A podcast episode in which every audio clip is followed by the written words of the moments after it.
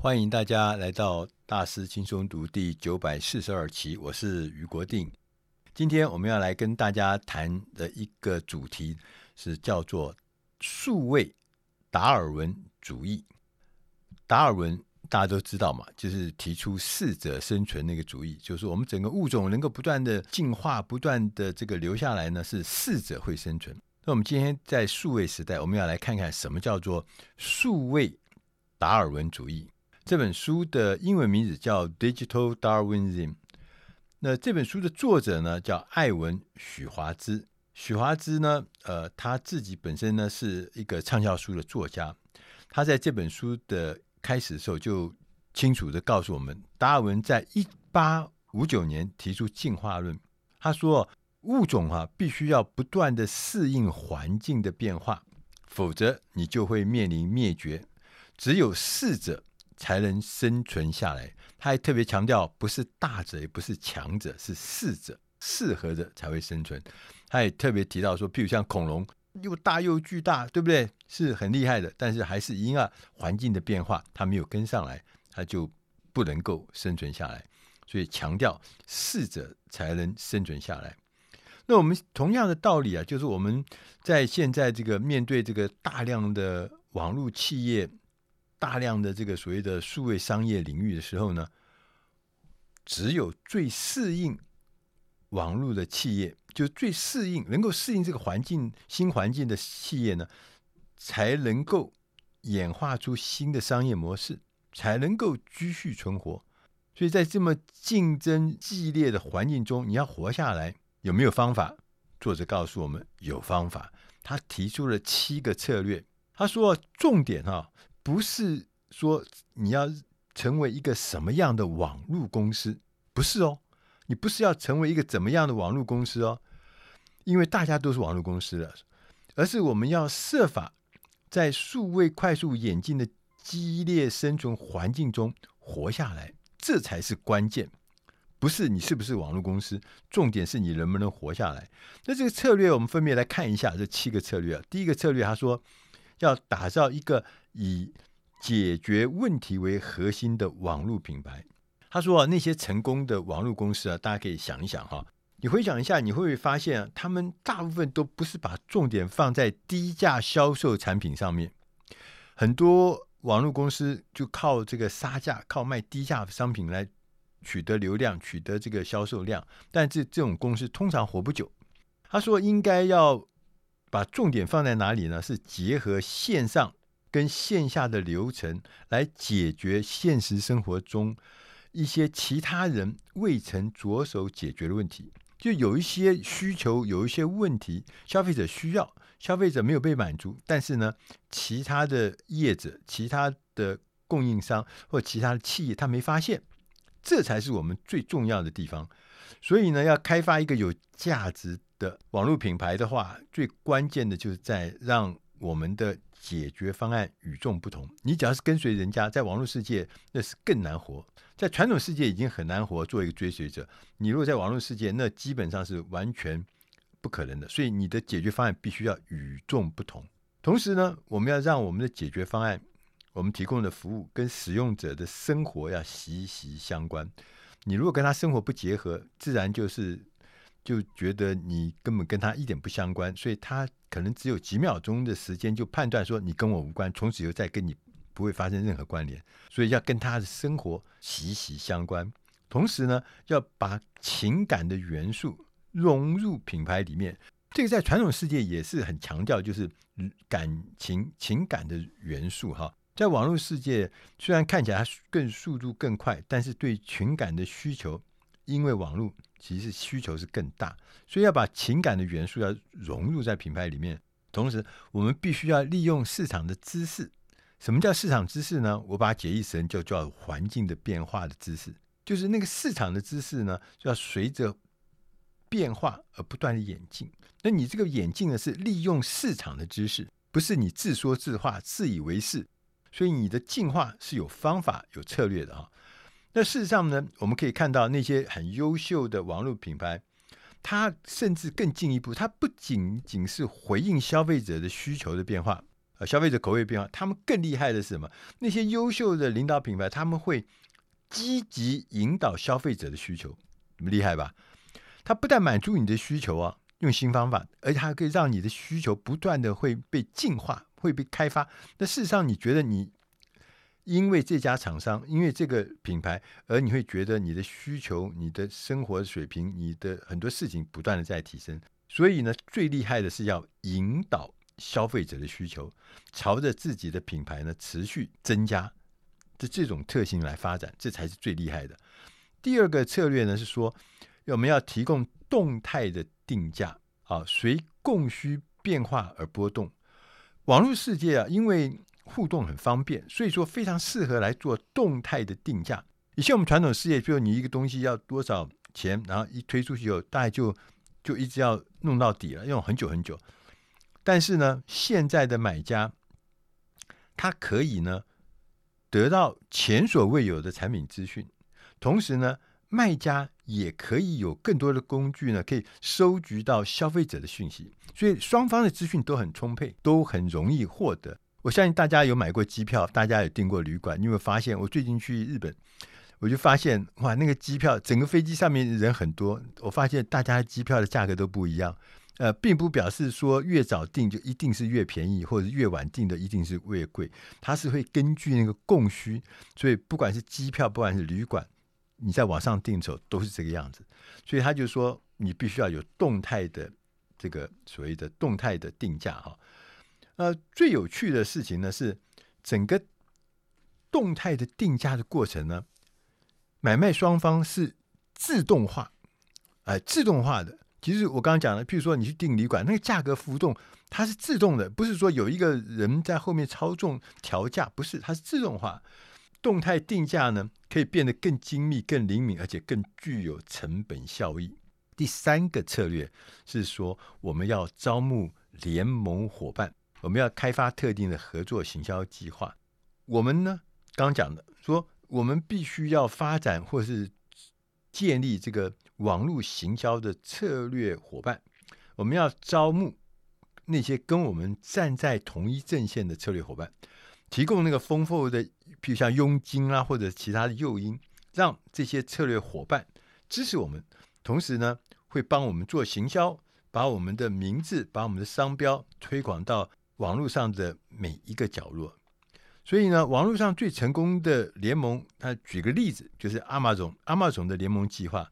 这个阿玛总的它的目标是说，我可以获得新的忠诚顾客，同时呢，也可以让其他，譬如说可以销售书的人，我们传统呢销售书就是出版社卖书啊，书店卖书啊，在这个阿玛总上面，它是让所有人都可以卖书，你只要能够拿到货源，你只要有这个东西，有这个产品，你就甚至作者他可以自己来卖书，所以呢，他可以透过这个导购连接引导消费者。啊，到这个阿玛总上面去，他甚至不需要处理后续的所谓订单啊、配送啊、通路那些拉拉杂杂的事情。他说，因为这个样子呢，所以阿玛总就吸引了更多外部的伙伴加入，同时呢，也让 Amazon 这家公司呢，能够透过专业知识领域扩展到一些特定的领域去，所以 Amazon 的业务范围就变得有效的扩大。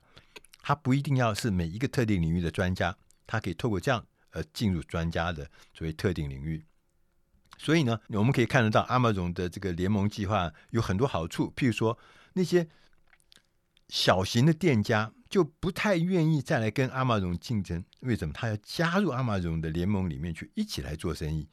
同时呢，透过这样的联盟，可以让 Amazon 的亚马逊的这个商标广泛的传播。哎，大家都一起用他的平台，用他的服务。来做生意，所以这相对有带来大量的口碑生意。那网络联盟呢？这个计划我们可以把它当做是一种直销、一种加盟、一种合作广告的混合体，三个的混合体：直销、加盟跟合作广告的混合体。就是意思就是说，实际上是让大家旁人、别人帮你一起做行销。第四个策略是要。讲的是结合独家资讯与客制化的增值互动服务，来创造套装组合，并且不断的进化。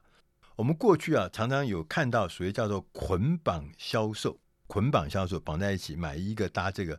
以前我们在媒体界做的时候呢，最有名的就是我们那个时候做电视节目。那电视节目，譬如说戏剧节目，你买广告，你买这个黄金时段的这个广告，要买一搭二，买一搭三，就在不黄金的岁月，你还要买它的广告，那叫捆绑在一起卖。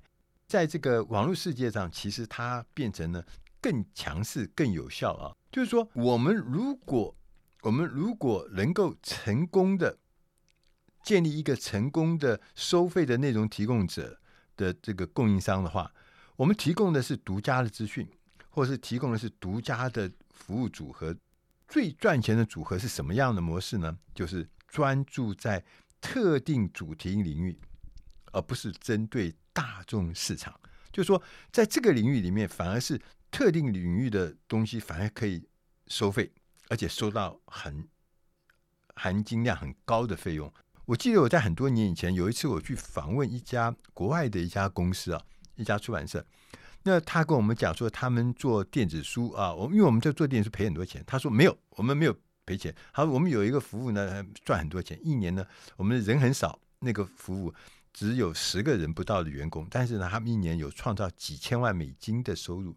我们觉得这怎么可能？你都老外要骗我们哈？我说真的吗？他说真的。我说你做什么服务？他说我们做一个特定主题的服务，摩天大楼的设计图库。他说全世界能够做摩天大楼的建筑公司只有两千家，我只做这两千家。为什么？因为你要去做摩天大楼的时候，你需要看看别人的设计图是什么在设计。所以这个东西，这个知识呢，这个讯息就变很珍贵。所以他第一个就先收会员，每一个人会员要交一万多块美金一一年。对大企业来，对这些建摩天大楼公司来讲，一万多块很便宜，所以他们很容易就因着这个服务特定服务，就对着特定的对象收到了上千万美金的年收入。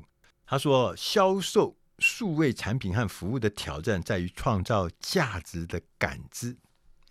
感知哈，你就认为这是有价值，对我就像我刚刚讲的摩天大楼那个事情，他觉得这对我太重要，那些建设公司，所以他愿意买你的资讯，付你很高的钱。所以呢，成功销售资讯的关键在于，我们要提供一个有吸引力的价值组合。如果哈，他还提过一个很有趣的事情，我觉得这个事情呢是完全颠覆我自己的思维。他说，如果我们销售是捆绑销售，而且呢，我们如果是捆绑销售的两个产品呢，是需求完全无关的。第一个跟第二个完全无关的，呃，第一个可能是治头痛头痛的，第二个呢可能是治跟头痛没关系的，然后是另外可能也是洗发精，啊，两个完全无关的，甚至相反的东西，这样子的销售策略反而会是更有效。哎，不是更无效哦，是更有效哦。那当时我就觉得很奇怪，我在看他后面的解释，我觉得很有意思。他说，当我们把各自独立的产品的购买决策呢，各自独立的购买决策结合在一起的时候呢，只要这个消费者对其中一个产品感到兴趣，他就很容易下手购买。为什么？因为他觉得另外一个商品是免费附加的，是免费赠送的，所以他觉得他占到便宜了。这跟我们想象的不一样嘛，对不对？啊、所以他说，你看这个网络世界里面有很多的方法跟策略，确实跟我们传统是不一样的。所以呢，生存的关键就是取决于我们是不是能够持续为这一套组合增添价值。也就是说，要创造价值组合，使别的人无法复制或是无法免费提供。第五个策略呢，是告诉我们说，用销售。和克制化能力取代库存，也意思就是先销售再生产。这跟我们以前我们讲什么呃，Toyota 的零库存啊，我们觉得好厉害，好厉害。所以 Toyota 后来因为零库存的这个概念呢，就是说他不要在那个仓库里面弄一大堆原料、原辅料，然后慢慢的生产，不是呃零库存。那现在是什么？现在是连连商品本身都零库存。就先卖，然后呢，再生产，这是比 Toyota 的那个呃制造零库存呢还要更进一步。大家都知道，库存对企业来讲是一个负担嘛，哈。这个我们做出版的印象最深刻，就是存货啊，那个书最后卖不掉，最后把公司搞垮。所以这个库存呢，是管理是很难的。但是现在的聪明的公司，尤其是用网络服务的公司，他们是可以完全消除对库存的需求。啊，那这个里面呢，当然有有一些事情，你只要去想，有一个事情，你就可以知道，就是说过去啊，我们在买车子的时候呢，消费者呢。你只能买经销商，你到那个经销商去看，他只能买他现在库存中、他仓库中有的车子，你才能买，你才能选嘛，因为他没货，你不能。那如果说一个好的热门的，你可能会要被迫等几个礼拜，甚至几个月。尤其在今年的年初，二零二三年年初或者去年年底，你会发现买一些重要的一些畅销的车子，在台湾你订购以后要六个月到十二个月后才能交货。你这不可思议的，完全不可思议的，在网络世界呢，你就会发现有人就打破了这个规矩。你先订购你想要的东西，然后他再生产啊送给你。其中最有名的，我的经验是特斯拉。大家知道那个特斯拉，它在网络上面卖车嘛，哈，它最重要的是卖车是在网络上卖哈。你在网上卖车的时候，你会发现你买到的是一部阳春车，它所有的配备、所有的装置、所有的系统，你都是。随选，你可以自己选。所以我们买的特斯拉，可能跟隔壁你认识朋友买的特斯拉同样的这 M 三这个型号，但出来那个车子整个一里面的配备是完全不一样。为什么？因为每个人都各自去选。当他选好以后呢，就等于是成交以后呢，就下单，然后他再生产给你，是你独特的，你自己自己选的独一无二的车辆。但是当然了，这个样子的。服务方式看起来是非常棒的，更贴近你的需要。你不会说我我们常常会买到一些我不要的系统，我用不着的系统，或我想要的又没有放在上面的的那样子的车子的组合。我们常常发生这样的事，以后就不会了。那这样子服务呢，确实很好，但是你必须要改变我们的供应链，必须要改变我们的行销策略，才能做到这个事情。所以说，甚至呢。我们还要改变我们的这个生产的设备，我们甚至要把工厂要迁移到更靠近顾客的地方。对这样子的服务是很棒的、很新的、很贴切的、有竞争力的。但是你必须要做一些改变，然后让消费者能够得到这个所谓特别的、专属的、有价值的这种所谓服务，是先销售再生产。啊，提供这个资讯跟客制化的这个产品。第六个策略说，要寻找创新的方式。什么叫创新方式呢？就是我们透过功能和服务，为网络交易添加新的价值。讲到这一段哈，其实我内心的感觉是非常非常有感觉。为什么？因为我曾经为这个事情付出惨痛的代价。就是说，哎，我要做创新啊！我们以前做传统传统的事业，我们做杂志嘛，这很传统嘛，哈。所以我要创新了，所以呢，我就要进入网络世界，我要做网络化，所以我就做了一些创新，结果后来大失败，大失败，大失败。所以呢，有从这里面讲说，他说你其实你应该是要透过功能和服务来添加新价值。以前我们都做的很笨呢，就是我做纸本的。杂志，我把那个一颗一颗的文字塞到网络里面去，在荧幕里面呈现。我认为这就是创造的新价值，结果没有，完全没有。你没有用到网络的功能，你没有用到网络提供的特殊性，提供一些新的服务。所以在网络在网络环境下有几个特性，你必须要了解。第一个就是说，中介的角色不吸引人，因为大家买卖双方都可以得到大量资讯。所以中介角色并不会吸引人，除非我们能做到顺应变革，而不是抗拒变革，而或者我们能够建立一个中立而且高效的线上媒合平台。我们买卖双方，我们提供都提供服务，同时呢，我们能够透过提供新功能跟新服务来添加价值。你要必须要留意，要小心。如果我们没有办法达到这些目标，你要慎重的考虑啊，慎重的考虑啊。第一个，专攻那些网络或是网站无法比拟的领域，有些地方网络进不来，你要去专攻那个。第二个呢，你要找一家专门经营线上业务的策略联盟、策略伙伴或是联盟伙伴。你叫这些联盟伙伴跟你一起来打拼，因为你做不到这些所谓的网络的事情嘛。第三个，趁你现在的企业还有一点价值，赶快把它卖掉吧，因为你很快就会死掉了。